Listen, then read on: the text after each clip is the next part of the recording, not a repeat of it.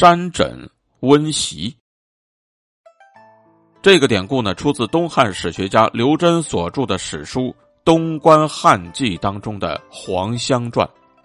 相关的原文是：“东吴备库而亲及滋味，暑及山床枕，寒及以身温席。”黄香呢，既是古代有名的一位孝子，也是东汉时期的一位官员，恰好就跟刘真呢处在同一个时代。他从小呢就是一个知书达理的孩子，尤其是特别懂得事亲至孝。由于他的母亲呢很早就去世了，所以他就对他的父亲特别孝顺。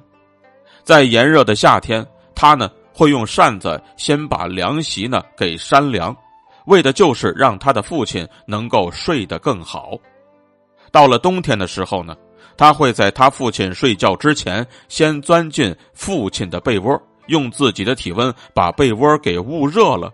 这样呢，他的父亲睡觉的时候就不会觉得寒意刺骨了。后来呢，当黄香做上了魏郡的太守，管理魏郡之后，由于当地遭遇了洪灾，导致很多的百姓流离失所，而为了赈济百姓呢，他竟然拿出了自己的俸禄和家产。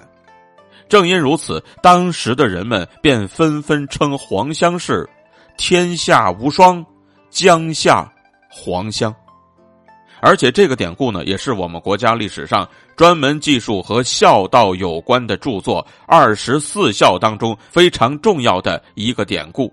正因如此呢，也让百善孝为先的中华美德得以历代相传。